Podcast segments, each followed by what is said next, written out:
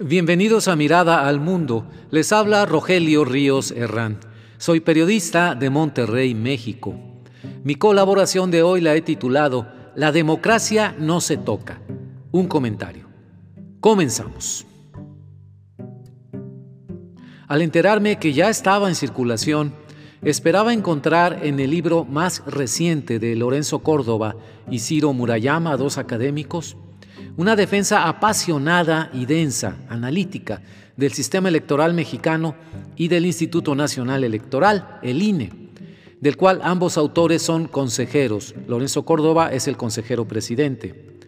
Ante las amenazas que enfrentan por parte del partido oficial Morena, Movimiento de Regeneración Nacional, y del presidente Andrés Manuel López Obrador, sintetizadas en lo que conocemos en la opinión pública como el Plan B de su reforma electoral. Lo que encontré en el texto, sin embargo, me sorprendió gratamente.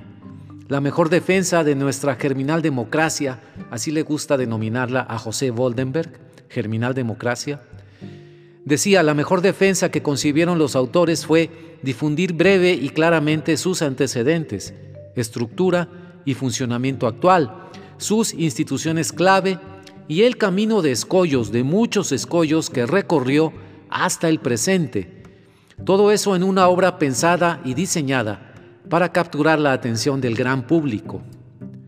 Nada de eso demerita el perfil académico de Córdoba y Murayama. Al contrario, refleja un gran esfuerzo de ellos por presentar en forma accesible temas difíciles, técnicos e inusuales para el lector general a personas no especializadas en la materia, a jóvenes, adultos y a todos los que observan desde la posición de ciudadanos una guerra verbal por la democracia, en la que se intercambian argumentos e insultos que les resultan incomprensibles. ¿Qué es exactamente lo que está en discusión en el debate por la defensa de la democracia? ¿Cómo se va a afectar al INE? ¿De qué manera el cambio en las reglas del juego pone en grave peligro la celebración de elecciones limpias y creíbles en México? Son estas algunas preguntas que nos hacemos quienes vemos con interés profesional el debate. Como periodista, yo confieso que debo sumergirme en libros, artículos, entrevistas, conversaciones con expertos, en fin, en todo lo que me ayude a comprender el tema de la defensa de la democracia, de una manera que demanda mucho tiempo y concentración, pero de veras mucho tiempo y concentración. Para el ciudadano de la calle, el hombre común y corriente, ese tiempo para leer e informarse es un lujo que muy difícilmente se puede dar. Una tarea de los periodistas es ahorrarle el mayor tiempo posible sin sacrificar su entendimiento de los problemas. Un libro como La democracia no se toca es un instrumento ideal para capturar el ABC de la cuestión. De ahí su gran valor didáctico. Es un manual de uso y defensa de la democracia, como lo consideran Córdoba y Murayama. No sacrificaron, por otra parte, los autores su profundidad académica habitual. Hay pasajes en el libro en los que sintetizan en párrafos breves nociones muy extensas y las destacan sobre un diseño impecable con fondo naranja. Por ejemplo, esta cita textual. La democracia es una forma de organización humana la más legítima y cercana a las personas porque las toma en cuenta, porque las incluye y son ellas mismas las que deciden. Hasta aquí la cita textual. La definición de trabajo de democracia que ellos utilizan y sobre la cual construyen el armado del libro es simplemente encantadora en su sencillez y en su punch. Cito textualmente, la democracia es el sistema que permite la participación de la totalidad de los miembros de una comunidad en la toma de decisiones. Cierro comillas. Una definición limpia, directa, una definición para los mexicanos del 2023.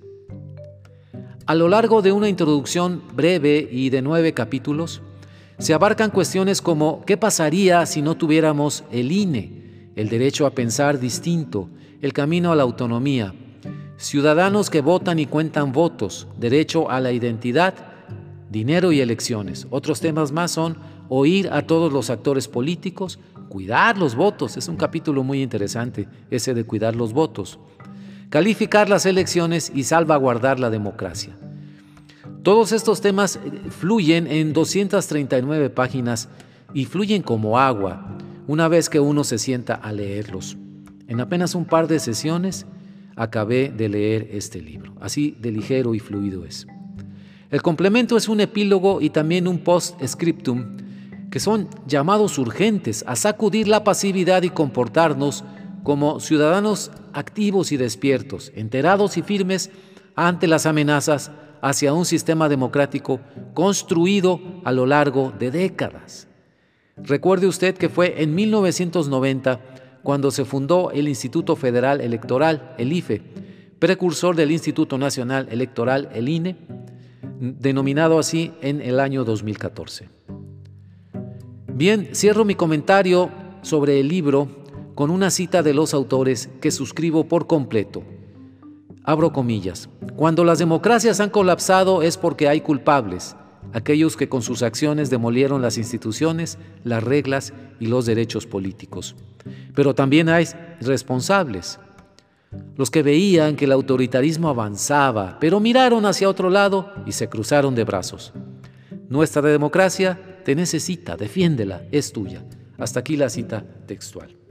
Solo resta decirles que este libro de Lorenzo Córdoba y Ciro Murayama, La democracia no se toca, está editado en México por Editorial Planeta Mexicana, en su primera edición que recién acaba de salir, lanzada este mismo año, en el 2023, en los primeros días de enero.